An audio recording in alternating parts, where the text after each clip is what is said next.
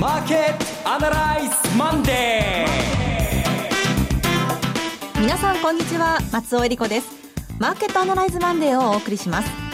パーソナリティは金融ストラテジストの岡崎亮介さん。体調いかがですか？風邪なんかひいてないですか？岡崎亮介です。今日もよろしくお願いします。そして株式アナリストの鈴木和之さんです。鈴木和之です。おはようございます。今日もよろしくお願いしますこの番組はテレビ放送局の BS1212 で毎週土曜昼の1時から放送中のマーケットアナライズプラスのラジオ版です。海外マーケット東京株式市場の最新情報はもちろんのことテレビ放送では聞けない話など耳寄り情報満載でお届けしてまいります。さてこの番組は12月初めての放送となりますけれども。ねもうじきお正月ですよもういくつ寝ると。ですね。ね丸いお餅が食べたいなって。いや昔はなんかウキウキして過ごした、うん、あ日々ですけどねお正月っていうのが1年で一番楽しくなかったです楽しかったです。ね、はい、クリスマスも何もあの頃はあんまり大騒ぎしなかったから。プレゼントってそんなにもらえるもんじゃないですよ、はい、やっぱり1年のうち一番楽しい日がお正月。だから歌になったぐらいああなるほどね。もういくつ寝るとと指折り数えて待ったと。そうなんですけどね。今はでもちょっとね一年中楽しい日がいっぱいあるのでね それはまたいい人生かもしれませんけどね、はい、えー、さてそれでは番組を進めていきましょう。この番組は株三六五の豊か商事の提供でお送りします。今週のストラテジー。このコーナーでは今週の展望についてお話しいただきます。今週の展望は先週の、はい。復習っていうか先週の分析でもなんか決まっちゃうとこありますよね。つまり、うん、あの、注目してくれたと思いますけど、ECB、やっぱりその後ドンと売られて、はい、あダメかなと思って先週の金曜日なんて結構真っ暗闇で、500円ぐらい下がったんですよね。ところが、金曜日の夜の雇用統計で20万人超えたもんだから、やっぱりアメリカの景気いいんだっ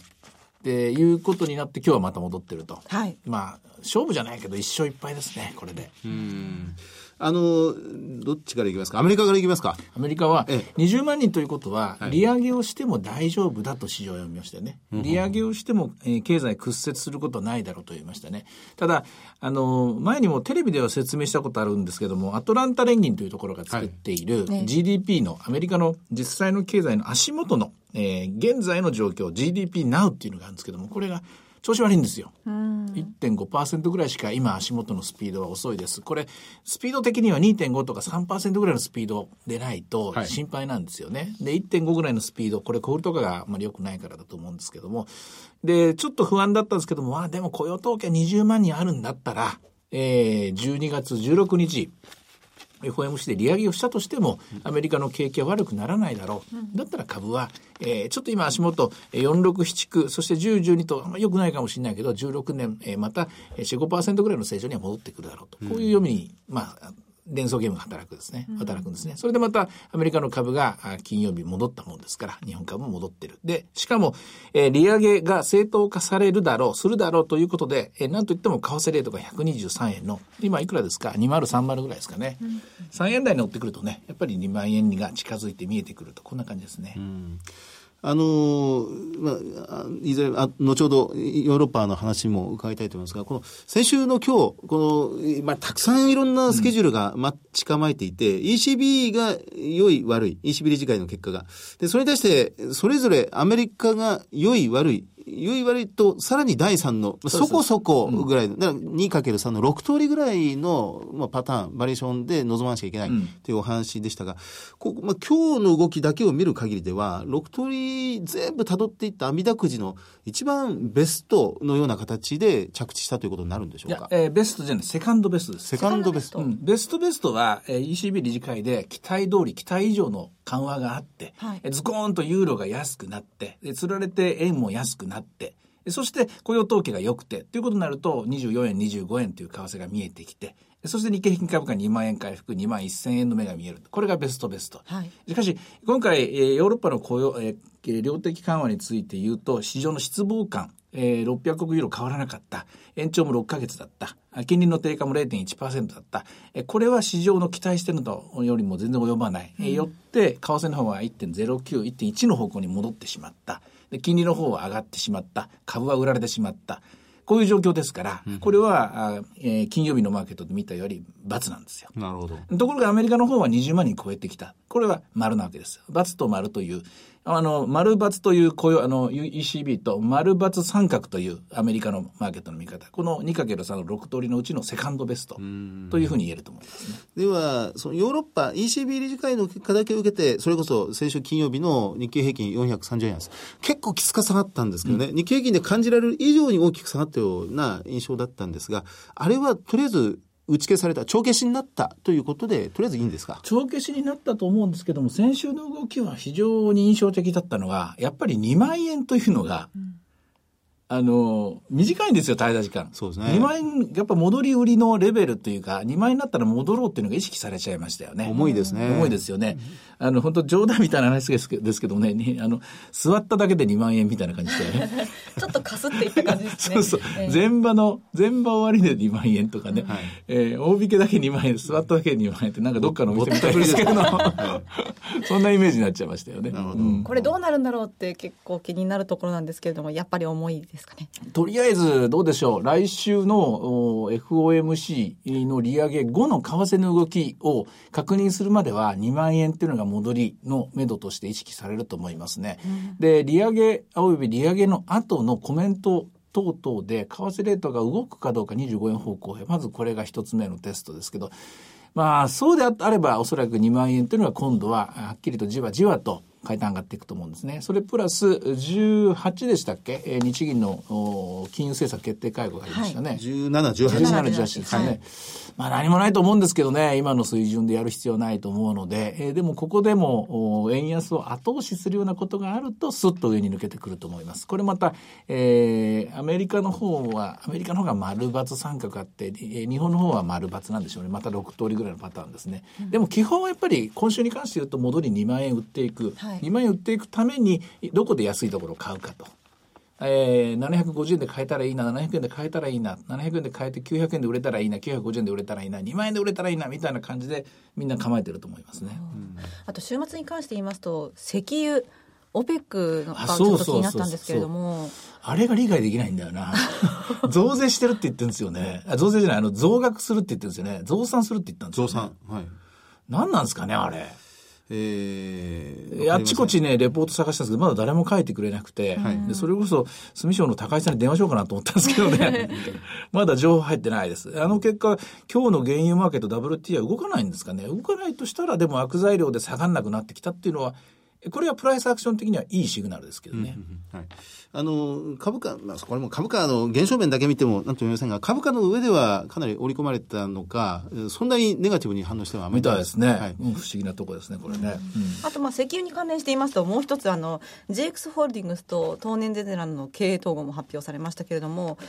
これは、なんかこう関連していくんですかね、石油業界。でも、この JX に関して言うと、まあこれ、無駄な戦いをね、えー、つまんない争いをするよりはこうやって、そもそも、あの、石油を在庫にして石油を掘って儲かる会社じゃないですからね。流通させて、問屋さんですから、安く仕入れて、えー、マージン取って売るっていう形だから、できるだけたくさん集めた方がいい。在庫をいっぱい抱えてるんだったら石油が下がっていくと困っちゃいますけども。いや、でもね、これ本当に常々、これ、こう、JX と当年の問題だけではなくて、常々思うのは、やっぱり日本の企業の数が多いんだと思うんですよね。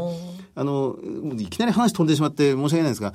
週末に出ました、そのパソコンを統合すると、東芝のパソコンと富士通のパソコンをソニーが分離したバイオとくっつけるっていう。で、これでまた世界に戦っていこうってことになるんですが、おそらく多分これもダメだと思うんですよね。エレクトロニクスの業界でいうと、ルネサスエレクトロニクスとか、はい、LP ダメモリとか、あるいはジャパンディスプレイとか、半導体や液晶の部分で先に先行して負けてしまったからしょうがない。負け組同士くっつけてじゃあ立て直そうって何度もやったんですが、うん、今一つそれで成功事例がないんですよね、えー、多分パソコンも同じようになってしまってもっと戦略的に追い込まれてから統合するのではなく、はい、先に先に世界と戦うんだという、うん、ものすごいこうポリシーのもとに統合するならともかく、はい、こういうやり方だと厳しいですよね。まあ、ヒューレット・パッカードの戦略とかデルの戦略とか、ね、やっぱりもっとこうどんどんどんどんもう戦攻撃的にあの売却していくっていうやり方でしたよね。そうですね。うん、はい。まあまあまさに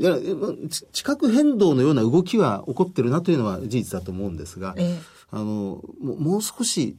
先を見ないとこれは分かりませんね。うん、そうですか業界再編がもっと進む動きが2015年の末に出てきたなという感じがしますけどね。ただでも JX の方は、あの、大きな技術進歩はないじゃないですか。あ、ないですね。ガソリンにはね。はいそういう意味では、この統合はプラスと見ていいんじゃないですかね。なるほど、はい、そうですね。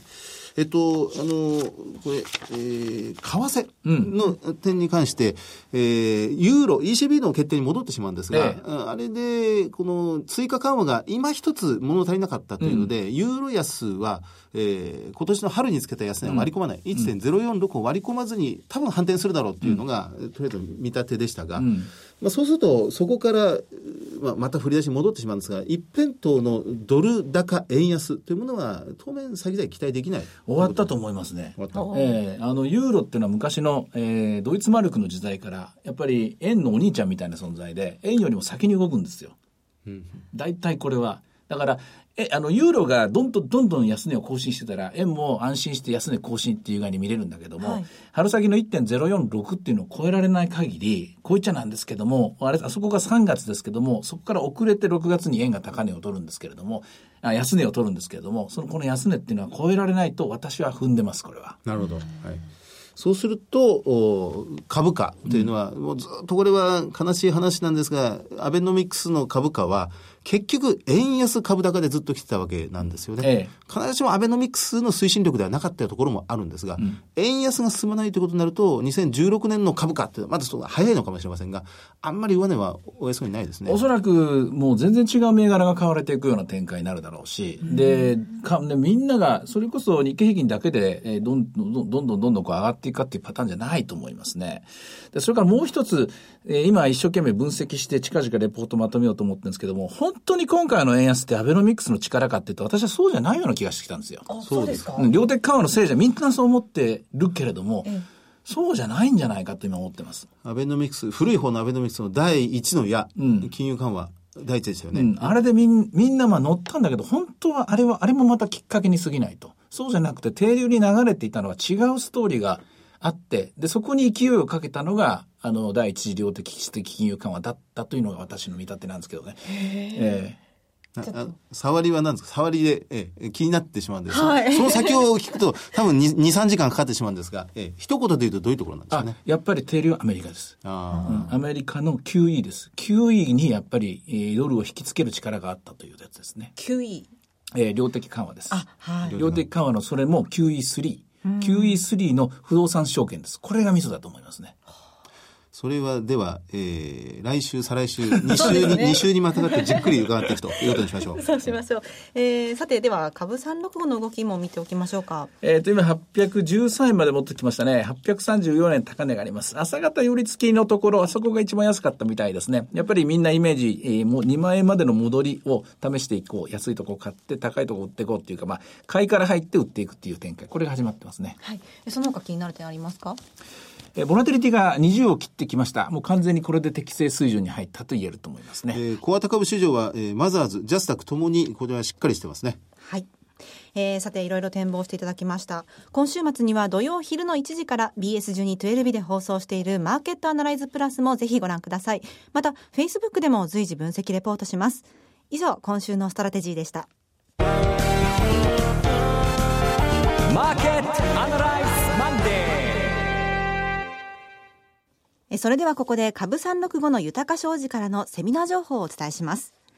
来年1月23日土曜日に2つのセミナーが開催されます。最初は鈴木さん鎌田さんが登壇されるセミナーです、えー来年1月23日大阪は梅田で資産運用セミナー in 大阪が開催されます。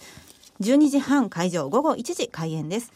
当日は第1部で和田仁さんの為替セミナー。辛抱の羊から大騒ぎの猿へと題した講演があります。そして第2部では鈴木さん鎌田さんによるリアルマーケットアナライズの名物コーナー「かますずトーク」が開催されます。題して「かますずトーク in 大阪。2016年の注目銘柄実践」です。さあ鈴木さんどんなテーマでお話ししましょう？いいんですかこんな企画は。本当に。果たして許されるんでしょうか？いやもちろんですよえあの、鎌田さんをここに引きずり出してしまって、いいのかあの、ありがとうございます。呼んでいただいて、え、あの、存分にやらせていただきたいと思います。はい、えー会場は JR 大阪駅阪急地下鉄御堂筋線梅田駅にあります OX 梅田ビル新館5階 CB 北梅田研修センター506ですこちらのセミナーへのお申し込み連絡先は、豊か商事大阪支店、フリーコール0120-441-377、0120-441-377、受付時間は土日祝日を除く9時から夜8時となっています。そして同じ1月23日土曜日は岡崎さんが登壇するセミナーもあります。はい、えー、こちらは新年1回目、埼玉は大宮です。うん、豊か商事資産運用セミナー in 大宮が開催されます。12時半会場午後1時開演です。第1部は若林 FX アソシエイツ代表取締役河合美智子さんによるご講演。そして第2部では岡崎さんが株式をテーマに講演します。えー、そして最後に岡崎さんと東京金融取引所営業担当者による特別セッション。クリック株365の概要と特徴、高金利通貨トルコリラの魅力についてがございます。さて、岡崎さんはこのセミナー、どんなお話されますか？うん、まあ、ここはでも1月23日という日から考えて、やっぱり、えー、とりあえず新、えー、1年の計は元旦にあるじゃないですけども、えー、やっぱり1年の投資戦略は1月に作っちゃおうみたいな気持ちで、はい、えー、ちょっとえー、勇猛果敢にですね、いろんな絵を描いてみたいなと思ってます。はい。会場は大宮駅東口徒歩4分 TKP 大宮ビジネスセンターホール2です。ご応募のご連絡先は豊か商事埼玉支店フリーコール0120-997-524 0120-997-524受付時間は土日祝日を除く9時から夜8時です。こちらは2016年岡崎さんの最初のセミナーです。はいえそしてもう一つ岡崎さんご登壇のセミナー情報です今度は宇都宮で。その先に行くんですね。はい、はい、えー、豊か商事資産運用セミナー in 宇都宮が開催されます。日程は大宮セミナーの1週間後になります。1月30日土曜日12時半会場午後1時開演です。第1部では岡崎さんが株式をテーマにご講演されまして第2部では遠蔵こと田代岳さんによります為替セミナーが開催されます岡崎さん、大宮の次は宇都宮ということになりますが。これ餃子だけじゃないですからね、宇都宮美味しいものがありますので。そうですね。それまた楽しみにしてます。はい。えー、会場は JR 宇都宮駅西口目の前にあります地産ホテル宇都宮富士です。ご応募のご連絡先は豊か商事宇都宮支店。フリーコール0120-997-365 0120-997-365受付時間は土日祝日を除く9時から夜8時です。株式と為替の話両方が聞けるセミナーとなっています、え宇都宮栃木にお住まいの方はもちろん北関東の皆さんふるってご応募ください。以上株365の豊か商事からセミナー情報でした。続きまして毎週土曜日お昼の1時から放映中の BS12-12 マーケットアナライズプラスからのセミナー情報です。こちらも2016年最初の開催、題しまして、リアルマーケットアナライズ2016ブランニューエクスペリエンス in 名古屋、はい、1月16日土曜日、名古屋東建ホールでの開催です。BS1212 のマーケットアナライズプラスのホームページよりご応募ください。えー、これは来年最初のリアルマーケットアナライズですが、お二人ともどんなお話されましょうか？23日の前なんですよね、これね。そうなんですよ。えー、はい、鴨さんもおそらく来てもらうだろうから、はい、なんかまあ、えー、新年会ですね。もう、もう、それこそ2016年の見通しを大々的に、うん、えー、私は出します、うん、出したいと思います。はい。岡崎さんも出します。はい、お願いします。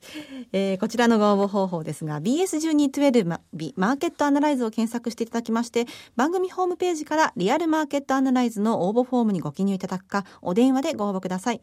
電話番号は0120-975-724、0120-975-724となっています。通話料無料自動音音声応答サービスにて24時間ご応募を承っております。応募はお一人様1回限りでお願いします、えー、個人で複数応募いただきましても無効となってしまいます。ご了承ください。はい締め切りがですね、来年の1月5日となっております。うん、まあ、お正月挟むといろいろね、忘れてしまうことも多いと思いますので。はい、忘れちゃいますから、ね、そうなんですよね。はい、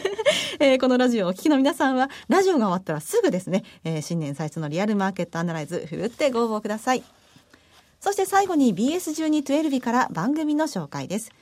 時代を彩った珠玉の名曲をジャズアレンジでお届けする本格音楽番組火曜ナイトジャジーなライブショーがいつでも無料の放送局 BS1212 で毎週火曜夜9時から放送中。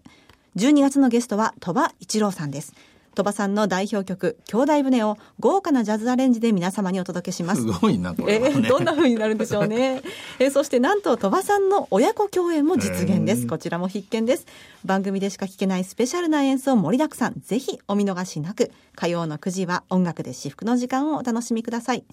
チャンネルの見方がわからない方はカスタマーセンターへお電話ください。オペレーターが視聴方法をわかりやすくお教えします。フリーダイヤル0120-222-318 0120-222-318 BS1212 カスタマーセンターまで。火曜の夜9時は火曜ナイトジャジーなライブショーを BS1212 でご覧ください。